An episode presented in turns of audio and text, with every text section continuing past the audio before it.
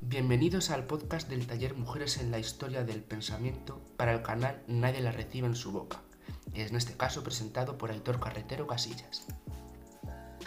Bueno, yo os voy a hablar sobre Carol Gilligan y si os parece bien os voy a hablar un poquito sobre su biografía. Es una psicóloga eh, y filósofa feminista que nació en Nueva York en 1936 y es conocida por sus avances en la teoría del desarrollo moral y los estudios sobre la ética de los cuidados.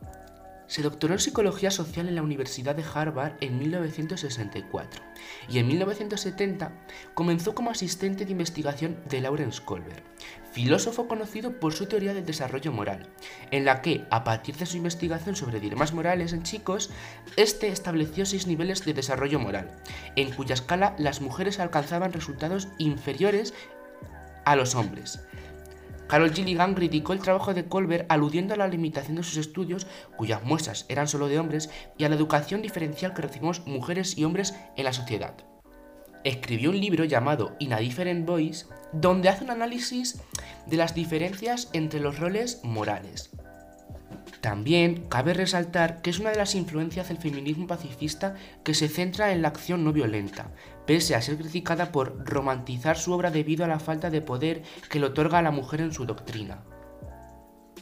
Esta filósofa es muy importante porque fue ella la que tuvo en cuenta los pensamientos de las mujeres y fue ella la que las estudió para poder incluir sus ideas y sus juicios en dos importantes teorías de Colbert, quien solo tuvo en cuenta a los hombres y que sirven para entender principalmente las relaciones sociales de las personas. Además, los trabajos de Gilligan han inspirado a la investigación feminista pacifista al abogar no por la no acción, sino por una acción no violenta, que no destruya, que atienda al contexto y no a los principios y que presta ante todo atención al cuidado. Ahora os voy a hablar sobre una de las teorías de las que os he mencionado anteriormente, la teoría del desarrollo moral, que podríamos definir como el conjunto de niveles y estadios secuenciados que caracterizan la evolución y el desarrollo del juicio moral de una persona a medida que va creciendo. Esta teoría, especialmente desarrollada por Lawrence Kohlberg, fue la predominante en el campo de la ética y se construyó en base a la experiencia únicamente de hombres, pero se aplicaba con pretensión de universalidad tanto a hombres como a mujeres. Cabe destacar que el modelo filosófico bajo el que se construye esta teoría es el de la ética de la justicia, respondiendo a un fundamento deontológico en el que se sitúa como preferencia la obediencia a normas morales universales. Esta teoría del desarrollo moral supone el punto central de la crítica de Carol Gilligan. Ahora, en cuanto a la teoría del desarrollo moral original de Colbert, ella hizo varios estudios. Primero presentó a un grupo de mujeres una serie de dilemas que hacían alusión a cuestiones como el deseo de no lastimar a otros, el respeto hacia los demás y hacia uno mismo, etc. Gilligan reconoce la existencia de dos construcciones del dominio moral. La primera es que los hombres se sitúan en el plano de lo formal y abstracto, es decir, todo lo que supone el respeto a los derechos formales de los demás, las reglas, en definitiva el ámbito individual.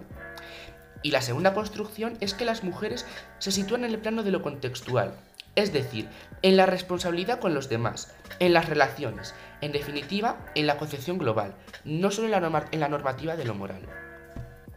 De estos estudios, Gilligan pudo definir tres fases. La primera sería el cuidado de uno mismo, que podríamos entender como el, egoísmo. Y las características de esta fase serían que la persona se preocupa de cuidarse a sí mismo y que el individuo se siente solo, desconectado de los demás. Luego, la segunda fase sería el cuidado de los demás, que podríamos entender como el altruismo. Eh, y las características son que reconoce el egoísmo de la conducta anterior y que comprende la necesidad de mantener relaciones de cuidados con los demás. Y por último, la tercera fase sería el cuidado de uno mismo y de los demás. La responsabilidad básicamente cuyas características son que la persona se da cuenta de que debe existir un equilibrio entre el cuidado de los demás y uno mismo, y la persona es consciente de que si no satisface sus propias necesidades también pueden sufrir otras personas. Entonces, en resumen, Carol Gilligan diría que la primera fase seríamos egoístas, en la segunda fase seríamos altruistas y en la tercera fase seríamos responsables.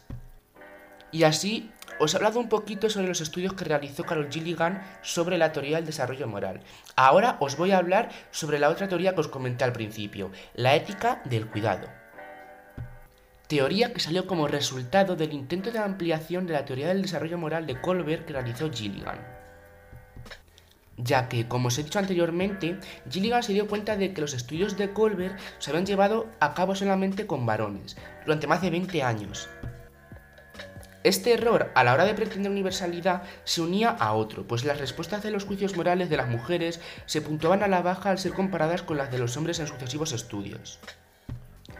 Gilligan tuvo en cuenta la experiencia femenina para evidenciar una serie de valores que expresaban las mujeres en sus juicios y que no se correspondían con los expresados por los hombres.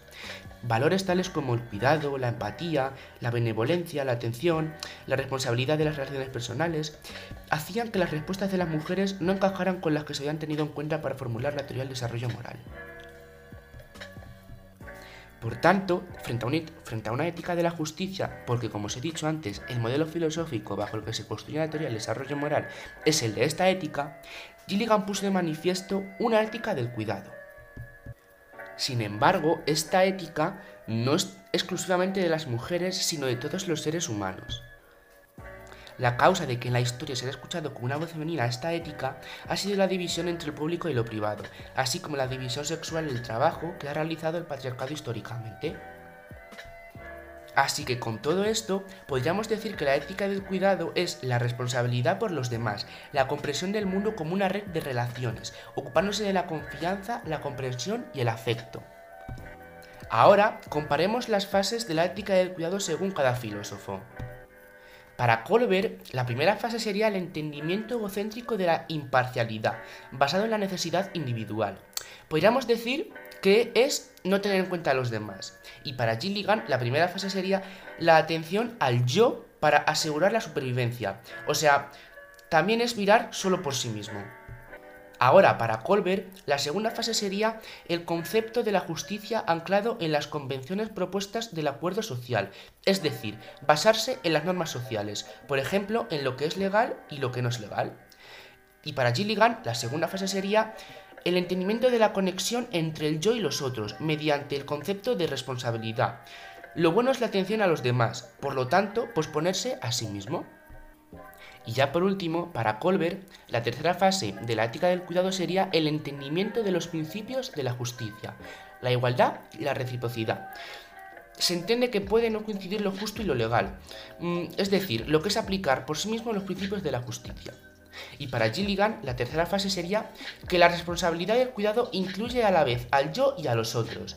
Hay que hacer equilibrios entre el poder y el cuidado de sí mismo, por una parte, y el cuidado a los demás por la otra. Y ahora, como dijo Carol Gilligan, la consideración de las mujeres está arraigada no solo en su subordinación social, sino también en la esencia de su preocupación moral. La sensibilidad a las necesidades de los demás y la asunción de responsabilidad por el cuidado llevan a las mujeres a atender voces distintas a las suyas e incluir en su juicio otros puntos de vista. Espero que os haya gustado un montón y que hayáis aprendido un poquito más sobre esta gran filósofa, que es el objetivo de este podcast. Nos vemos en la próxima.